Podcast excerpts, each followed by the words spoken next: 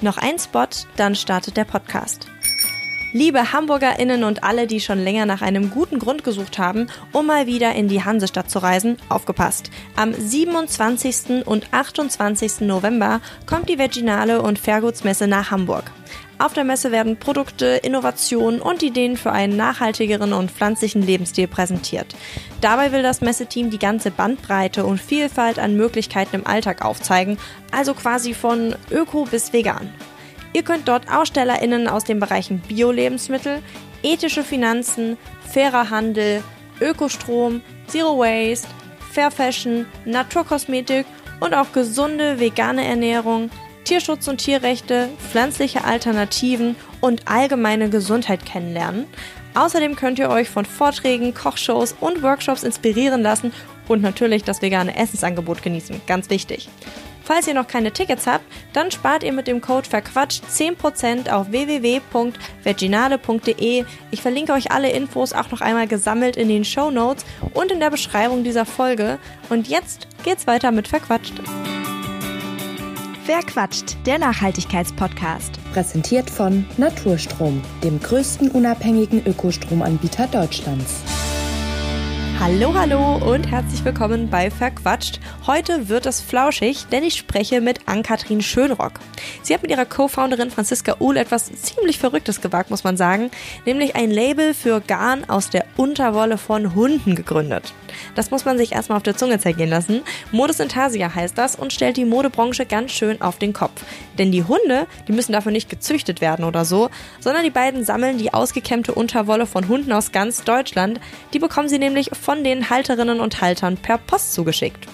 Wie sie auf diese Idee gekommen sind, das erzählt Ann-Kathrin in dieser Folge von Verquatscht und damit wünsche ich euch jetzt ganz viel Spaß. Hallo Ann-Kathrin. Hallo Marisa.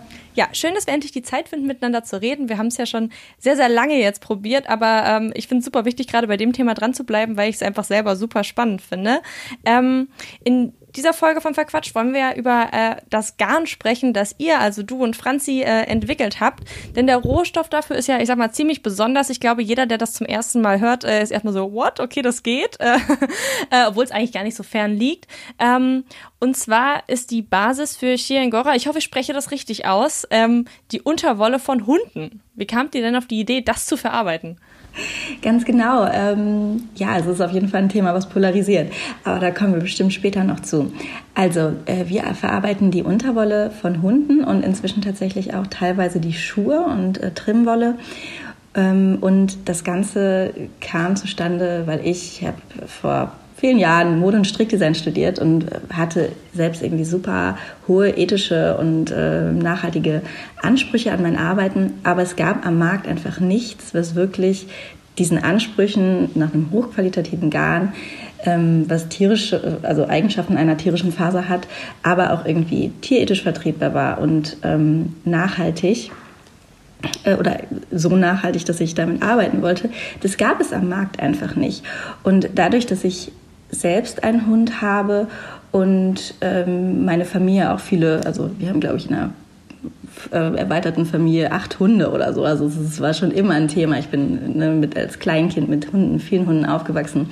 Ähm, durch diese privaten Umstände kam es dann dazu, dass, dass ähm, ich mal die Hunde ausgekämmt habe zusammen mit meiner Mutter. Das war so ein Moment. Ne? Ich war zu Besuch bei meinen Eltern. Da war ich halt, habe ich gerade meinen Abschluss gemacht. Also da war ich äh, 23, 24 und ähm, ne, ausgekämmt und dann fiel immer dieser Spruch, was tausende andere Hundehalter da draußen auch schon gesagt haben, boah, so viel Wolle, damit kann man Kopf, ein Kissen stopfen.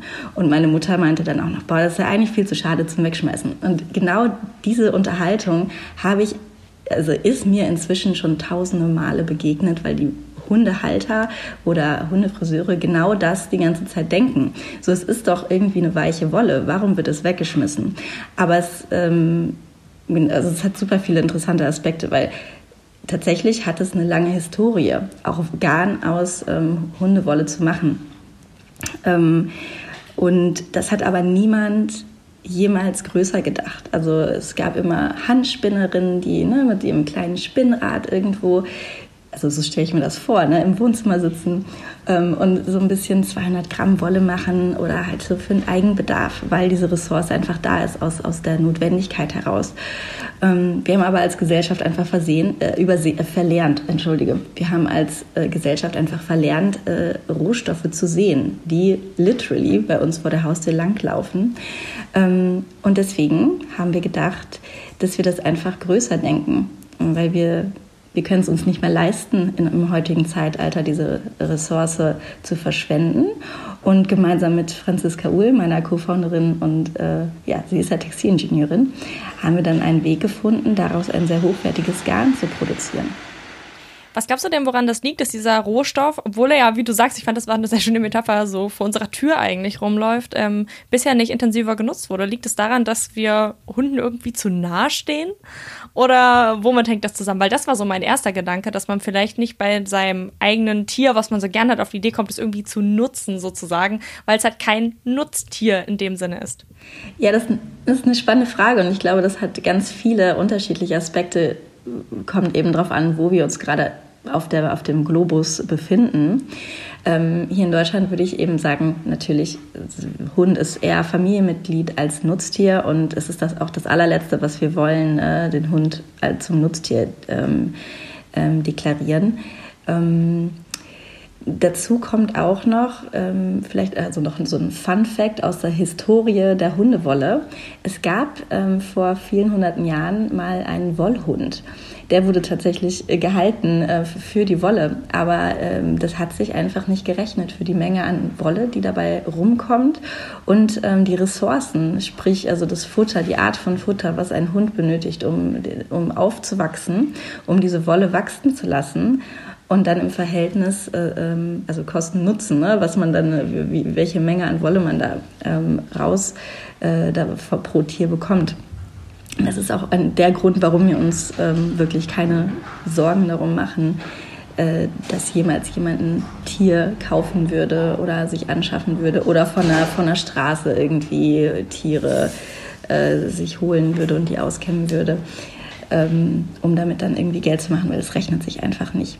Was wir machen, und das verstehen viele nicht, ist eben gerade dieser Aspekt, dass wir den, das Nebenprodukt der Haustierhaltung ähm, verwenden und kein, wir züchten ja keine Tiere. Also wir wurden auch schon gefragt, ey, ähm, wo sind denn eure Hundefarmen? Und das wird irgendwie jetzt, äh, ihr bringt Hunde um und das ist Tierquälerei und ähm, das ist natürlich alles völliger Humbug, weil ähm, wir haben einfach ein, was, das, was wir machen, ist ein eine Änderung des Systems. Also wir züchten, also das, das System der Wolleindustrie funktioniert ja so, Tiere werden gezüchtet und dann nimmt man die Wolle und macht daraus eben Garn. Ne, das ist halt auch unsere Herausforderung, weil wir können nicht irgendwo anrufen und gerade mal zehn Tonnen bestellen, so wie das in der Wollindustrie funktioniert, sondern wir ähm, beschaffen diese Wolle als Nebenprodukt der Haustierhaltung, weil der Rohstoff einfach da ist. Genau, also das ist ähm, so der eine ja, also das sind ja schon viele unterschiedliche Aspekte. Hast du dazu irgendwelche Gedanken? Ich, äh, ich frage mich halt immer, wo, woran das liegt. Also warum man das sozusagen bei dem einen Tier irgendwie okay findet, das sozusagen zu benutzen und bei dem anderen nicht. Und ich glaube halt wirklich, dass es auch bei diesem, äh, bei Hunden so ist. Jeder hat so ein Bild natürlich auch davon so vor Augen und auch so ein Geruch vor allen Dingen in der Nase, ähm, wie irgendwie so ein, so ein Hund äh, riecht, zum Beispiel, wenn er im Wasser war oder so. Also war zum Beispiel das, der erste Kommentar von meinen Eltern, ich gesagt habe, ey, ich habe bei einem coolen Crowdfunding mitgemacht, mir hat das voll gut gefallen. Äh, da geht es um Hundewolle. Meine Eltern, denen sind fast die Augen aus ausgefallen, weil die gesagt haben, was? Oh mein Gott, das ist ja furchtbar. Oh, woher, woher kommt das und stinkt das nicht, ne? Ähm, äh, wobei man sagen muss, wenn man natürlich an einem Schaf riecht, das riecht auch nicht gut, ne? Also das ist ja alles, weil es halt dann verarbeitet wurde, deswegen merkt man davon nichts mehr. Aber ein Schaf so per se ist jetzt auch kein wohlbeduftetes Tier, ne?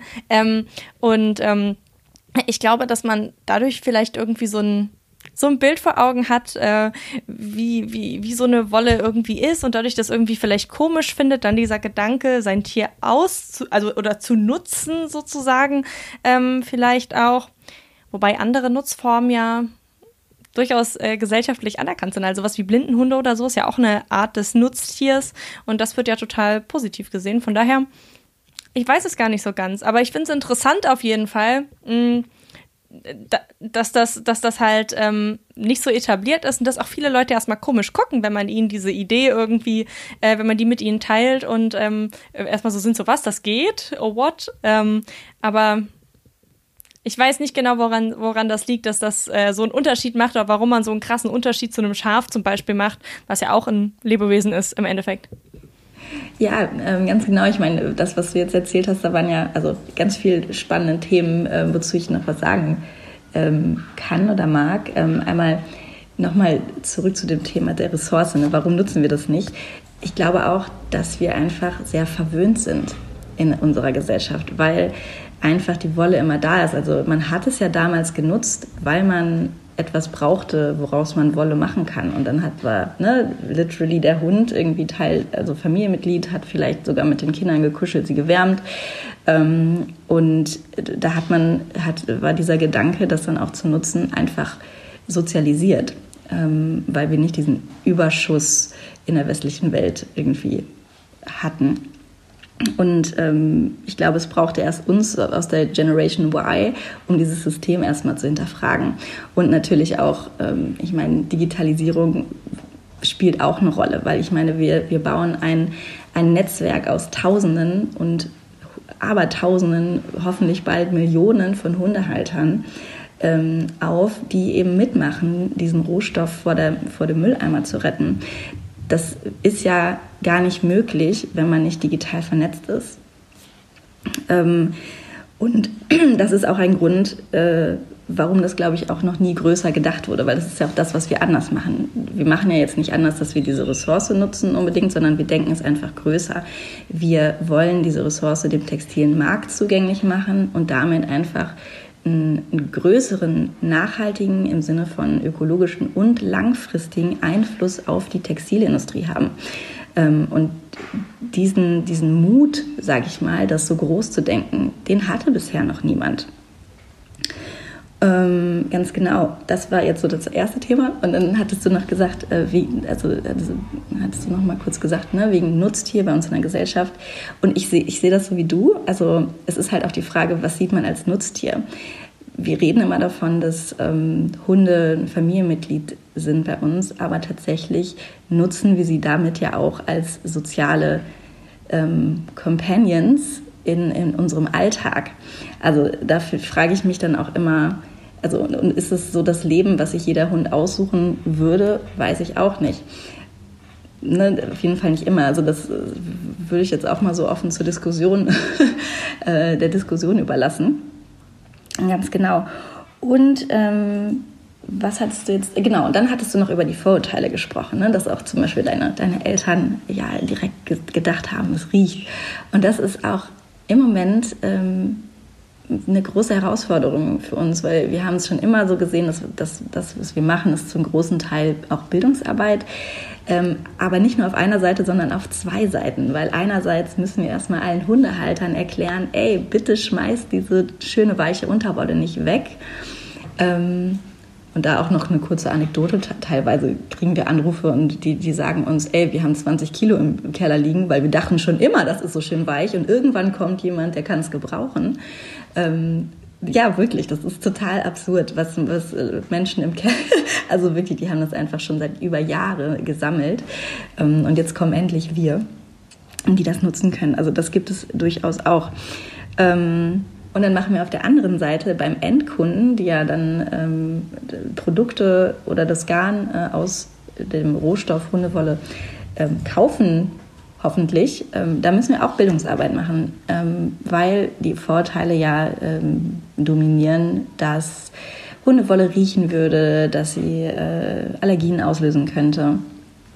Und ähm, ja, generell einfach ähm, ein Ekel davor teilweise herrscht. Also es ist ein Thema, was polarisiert. Ähm, und wir können, konnten bisher, ich glaube, ja, vielleicht drei, vier Personen kann ich wirklich an einer Hand abzählen, die wir wirklich nicht überzeugen konnten, wenn sie erstmal ein Produkt aus Hundewolle, also, also aus unserem Shingora in der Hand halten, weil äh, es riecht natürlich nicht, es äh, löst natürlich keine Allergien aus. Da muss ich jetzt auch noch mal ein bisschen äh, fachlich reingehen, warum es nicht riecht und keine Allergien auslöst, ist nämlich der Grund, äh, dass die, die Partikel, die für Geruch und Allergien verantwortlich sind, sind zu, zu 98 Prozent Verschmutzungen, die auf der Faser liegen. Also das heißt, das sind äh, ist Speichel vom Hund, Schuppen vom Hund, ähm, einfach Schmutz, Dreck aus dem Alltag oder auch Fäkalien vom Tier. Und das wird selbstverständlich alles ausgereinigt. Ähm, hinzu kommt noch, weil du hattest auch den Vergleich zu Schafen angesprochen. Ähm, Schafen, Schafwolle hat das sogenannte Lanolin, also das ist Wollfett. Und in diesem Lanolin riech, äh, ist der Geruch. Und ähm, das Lanolin auszureinigen, das ist erstmal wahnsinnig ressourcenintensiv. Also Schafswolle muss bis zu achtmal gewaschen werden, damit es wirklich ganz, ganz rein ist.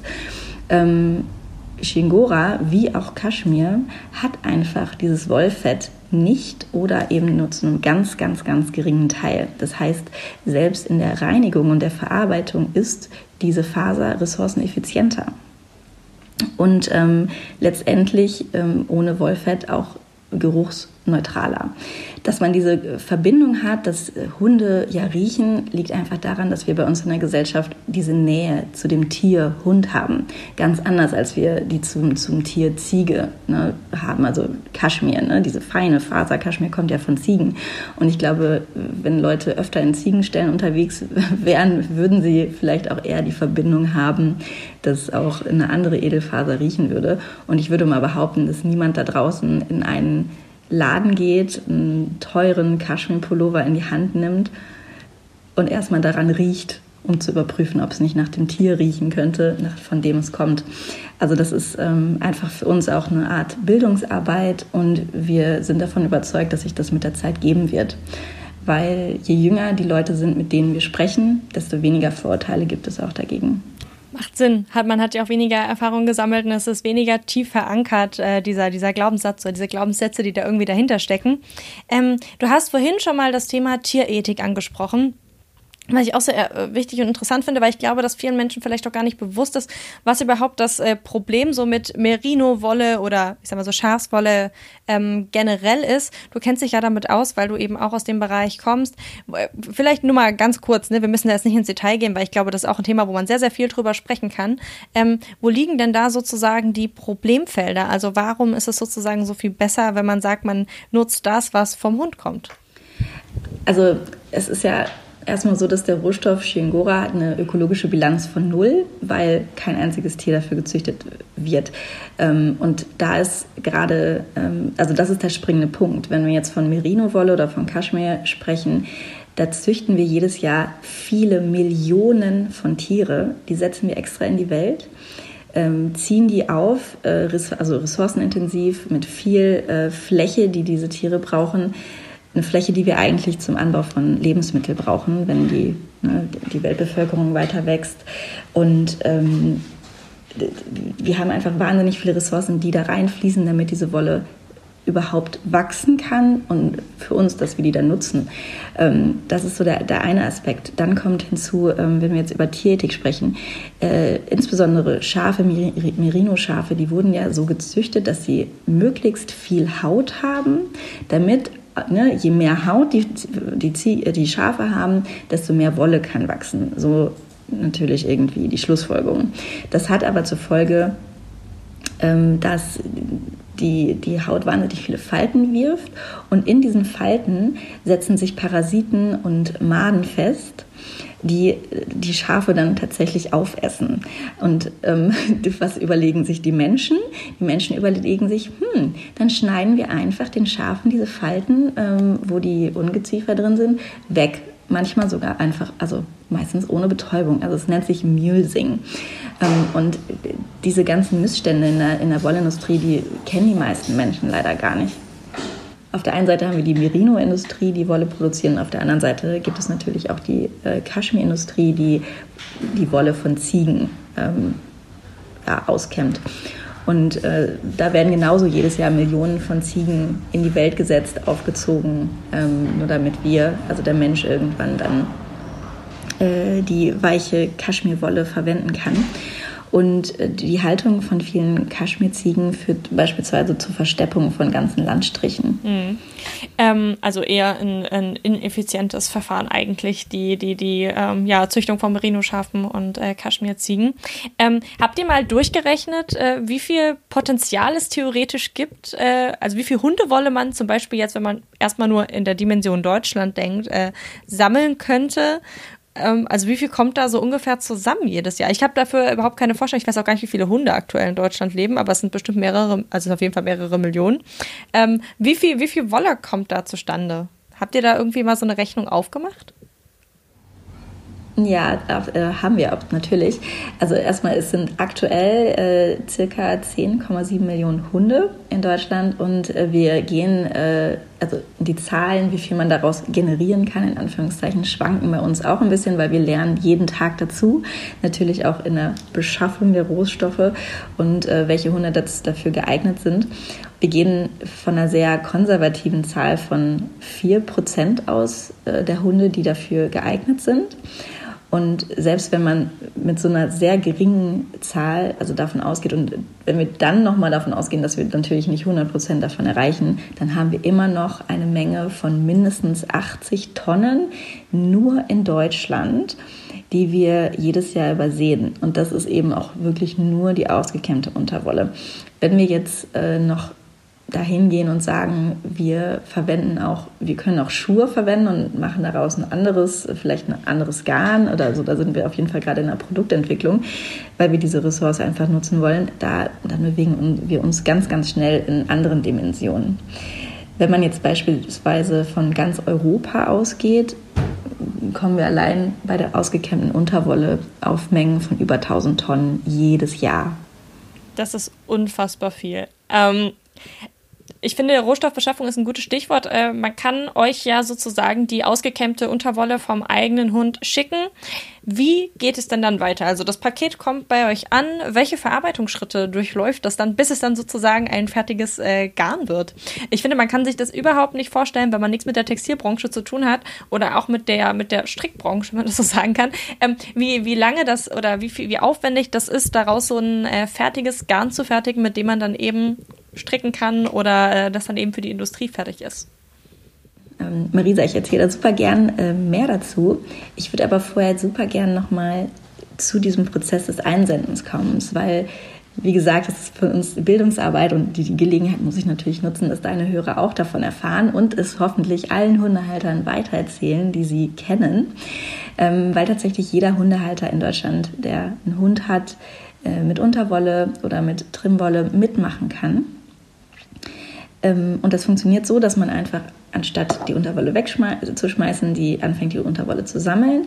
Und man kann zu jedem Zeitpunkt uns einfach mit einem Briefversand äh, direkt ins Lager die Wolle schicken. Ob das jetzt 50 Gramm sind oder 100 oder 200, ist uns egal. Wir wollen diese, äh, diesen Rohstoff vor der Mülltonne retten. Und ab 500 Gramm übernehmen wir sogar den Versand. Und das ist eine ganz schöne Entwicklung, dass wir sehen, dass sich sogar Leute zusammentun, äh, dass zum Beispiel zwei Freundinnen zusammensammeln, bis sie dann 500 Gramm haben und dann können, kann man sich bei uns auf, ein, auf der Website einen Versandschein lösen, um dann die Wolle auf unsere Kosten eben bei uns zu uns ins Lager zu schicken. Wenn dann diese Wolle bei uns im Lager angekommen ist, dann geht es, äh, gibt wird zuerst ne, erstmal die Wolle gesichtet, ähm, gewogen, wir tragen das ein, ähm, weil nämlich, das habe ich auch total vergessen zu erwähnen, die Wolle, die wird ja nicht an uns einfach verschenkt, sondern wir zahlen für jede Einsendung Hundewolle einen entsprechenden Betrag an den Tierschutz. Und man kann, wenn man sich einen Versandschein löst, ähm, also wenn man ab 500 Gramm, kann man dann auch angeben, an welche Tierschutzorganisation äh, der Betrag gespendet werden soll. Ähm, da arbeiten wir beispielsweise mit Sea Shepherd zusammen oder auch mit rassespezifischen ähm, Tierschutzorganisationen. Ähm, und genau, also dann ist die ganze, nehmen wir mal an, wir haben jetzt dann 100 Kilo am Lager und dann sortieren wir das nach drei Farben. Einmal nach rein weiß, dann alle Brauntöne, also von beige bis dunkelbraun und ähm, alles, was dunkler ist, also schwarz und also ganz dunkelbraun und schwarz. Und die gehen dann entsprechend, ähm, wenn man dann pro Farbe wieder ne, beispielsweise 50 Kilo oder 100 Kilo oder 300 Kilo ähm, hat, dann geht das zur Wäscherei. Und von der Wäscherei geht es dann zum nächsten Schritt ähm, zum Entgrannen. Entgrannen, das ist ein sehr, sehr wichtiger Schritt. Das hat wahrscheinlich die meisten noch nicht gehört. Da muss ich jetzt nochmal auf das Tierhund zurückkommen, weil wir sprechen ja immer von der Unterwolle, also von dem weichen Winterfell, was wir für unsere Wolle verwenden wollen. Und ähm, wenn man sich jetzt zum Beispiel einen Schäferhund anguckt, dann sieht man, ach, der, ist, der hat braune Stellen, der hat äh, schwarze Fell, Stellen. Und das, was man da sieht, das ist das Deckhaar und das ist das sogenannte Granenhaar. Und diese Granenhaare sind von der, Fell, von der Faserstruktur ganz anders als die weiche Unterwolle, die ja nur im Winter wächst. Ähm, und bei dem Produktionsschritt des Entgrannens wird das Granenhaar aussortiert. Das heißt, man hat danach nur noch die ganz, ganz feine Unterwolle. Ähm, dieser Produktionsschritt ist super wichtig für die Qualität des Garnes, das dabei ähm, danach rauskommt. Das ist auch äh, zum Beispiel etwas, was, was in der Kaschmirindustrie äh, gemacht wird, um einfach, also je besser äh, die Kaschmirwolle entgrannt ist, desto feiner ist hinterher und desto weicher und leichter ist das Garn hinterher. Bei Shingora ist es genau das Gleiche. Ähm, da haben wir um das auch mal zu sagen, haben wir zum Beispiel auch nochmal einen Faserverlust von um die 50 Prozent. Also äh, das ist auch nochmal erwähnenswert, ähm, weil und ist vielleicht auch ein Qualitätsmerkmal, wie fein wir am Ende das Garn haben wollen ähm, oder liefern können. Ähm, genau, und dann wird es entgrannt und dann geht es, das muss man auch erklären, weil äh, wenn jemand an Garn denkt, dann denkt man vielleicht, okay, es gibt eine Spinnerei und dann bestelle ich da ein Garn und dann kriege ich die Garnqualität, die, die ich haben möchte. Das funktioniert so leider nicht, das wäre schön. Aber wir haben tatsächlich für jede einzelne unserer Garnqualitäten ähm, eine Spinnerei. Das heißt, wir arbeiten aktuell mit fünf, bald sechs unterschiedlichen Spinnereien zusammen ähm, weil wir nämlich von jeder Spinnerei dann genau die eine bestimmte Garnqualität bekommen, die wir haben möchten. Und da sind wir mit jeder Spinnerei individuell ähm, für das Garn in der Entwicklung. Genau, deswegen spricht man auch immer, also in, also in, Unternehmerkreisen davon, dass die Entwicklungskosten immer so, so, so teuer sind. Ähm, und genau, das ist, glaube ich, etwas, was, was Menschen auch nicht, nicht glauben können, dass, dass das so aufwendig ist. Voll. Also ich finde das total beeindruckend, was ihr da geschaffen habt. Also einmal erstmal dieses Netzwerk an Menschen zu finden, die wirklich sagen, okay, wir sammeln das und wir haben davon mitbekommen, wir finden das cool, wir geben das ab und so. Also diese, diese Ressourcen, die das unterstützen. Ähm, und auf der anderen Seite aber eben auch ein, ein Netzwerk aus Produktionsstätten, die irgendwie da ja auch andere, also ein Arbeitsprozess im Endeffekt ähm, sozusagen entwickelt haben, um eure Idee mit umzusetzen und ja auch wahrscheinlich mit euch in der Produktentwicklung total viel äh, oder sehr eng auch zusammengearbeitet haben, oder? Unterscheidet sich denn, das kann ich als äh, nicht textile Person sozusagen schlecht äh, nachvollziehen, unterscheidet sich denn jetzt die Verarbeitung von der äh, Unterwolle von Hunden sehr stark von einer Schafswolle oder einer Merino-Wolle? Oder kann man sagen, okay, da gab es schon irgendwie so Bausteine, wo man gut drauf zurückgreifen konnte? Also die Verarbeitung von Hundewolle unterscheidet sich schon sehr von anderen Fasern, was, was Menschen also auch nicht wissen, die natürlich nicht aus der Textilindustrie kommen. Ähm, ich meine Kollegin Franziska Uhl, die ja Textilingenieurin ist, hat das gemeinsam mit dem Deutschen Faserinstitut und in ihrer und der Hochschule Reutlingen ähm, im, im Zuge ihrer Abschlussarbeit erarbeitet, also die Qualität des Industriegarns. Ähm, und es gibt einfach wahnsinnig viele Faktoren, die die Qualität des Garnes ähm, beeinflussen. Und da kann manchmal ein halbes Gramm, was man irgendwo im, im, im Produktionsprozess verändert, die Qualität, also das Garn, was am Ende rauskommt, so sehr beeinflussen, dass es damit steht und fällt, ob es überhaupt funktioniert, ob es die richtige Festigkeit hat. Also man kann da wahnsinnig viel beeinflussen und es ist sehr zeit- und ressourcenintensiv, dieses Verfahren zu optimieren. Und es ist ähm, das Verarbeitungsverfahren ähm, entscheidet sich auch immer ähm, mit, der, mit der Faserlänge. Und ähm, da wir haben eine recht kurz stapelige ähm, Tierhaarfaser, was in der Faser, also in der Garnverarbeitung eigentlich eher unüblich ist. Es ist, ich glaube, es ist vergleichbar mit Vincunia. Das sagt wahrscheinlich auch niemandem was, aber genau, für die Nerds da draußen, die, die, die wissen das. Genau. Ähm, ich weiß auch gar nicht, was ich sonst noch dazu erzählen soll, weil die Expertin dafür ist natürlich Franziska. Nee, aber, aber voll interessant. Also ähm, ich glaube, viel mehr kann man auch als Laie gar nicht so ganz nachvollziehen, weil man irgendwann halt auch an seine Grenzen stößt, weil das dann auch vom Hundertsten ins Tausendstel geht. Aber es ist total interessant, da mal so einen Einblick zu bekommen, weil ähm, ich finde, man hat am Ende immer nur die Wolle in der Hand oder das Wollprodukt in der Hand, aber diese ganze Arbeit, die dahinter steckt, ähm, das ist einem gar nicht so krass bewusst irgendwie, sondern man nimmt das so als gegeben an. Das hatten wir vorhin schon so ein bisschen, dass wir äh, einen ziemlichen Wohlstand in vielerlei Hinsicht in unserer Gesellschaft haben ähm, und einfach immer alles alles zur Verfügung oder alles immer da ist, was wir eigentlich ähm, auch da haben wollen. Was ich sehr interessant fand, ist, ich habe das irgendwann am Anfang mal gelesen. Ich weiß nicht, ob das immer noch bei euch in den Sachen steht, aber äh, das war eine Aussage, die mir damals sehr gefallen hat, dass ihr gesagt habt, ihr wollt die Textilindustrie auf den Kopf stellen, was ja schon irgendwie so eine Ansage ist. Äh, inwiefern mhm. macht ihr das aktuell? Ähm, wir, das, was wir machen, ist eine systemische Innovation. Also das ist ähm, was, was wirklich einen Unterschied machen kann, ähm, weil wir das System der gesamten Wollindustrie in Frage stellen. Wir fragen uns, warum sollte, sollte man viele Tiere an einem Ort züchten, um daraus dann die Wolle irgendwie in 10.000 Tonnen bestellen zu können, wenn es auch anders geht, viel mehr im Einklang mit unserer Gesellschaft, mit unserem sozialen Leben und wir die Rohstoffe genauso äh, in Mitte, aus der Mitte unserer Gesellschaft einfach beschaffen können. Das ist in so vielen, vielerlei Hinsichten einfach viel ähm, ökologischer, nachhaltiger ähm, und im Einklang ja mit, mit, mit, mit uns sozialen Wesen, die wir ja sind. Ähm, und was schön ist, dass wir äh, auch das Feedback aus der Textilindustrie bekommen, dass wir mit unserem Umdenken einfach auch Mut machen. Äh, Mut machen zum Umdenken, zum im Fragestellen, weil wir bewegen uns gerade in der, in der Garnindustrie einfach in einem extrem alteingesessenen Business, was regiert ist von wenigen großen Playern. Ähm, ich will jetzt nicht sagen alten weißen Männern.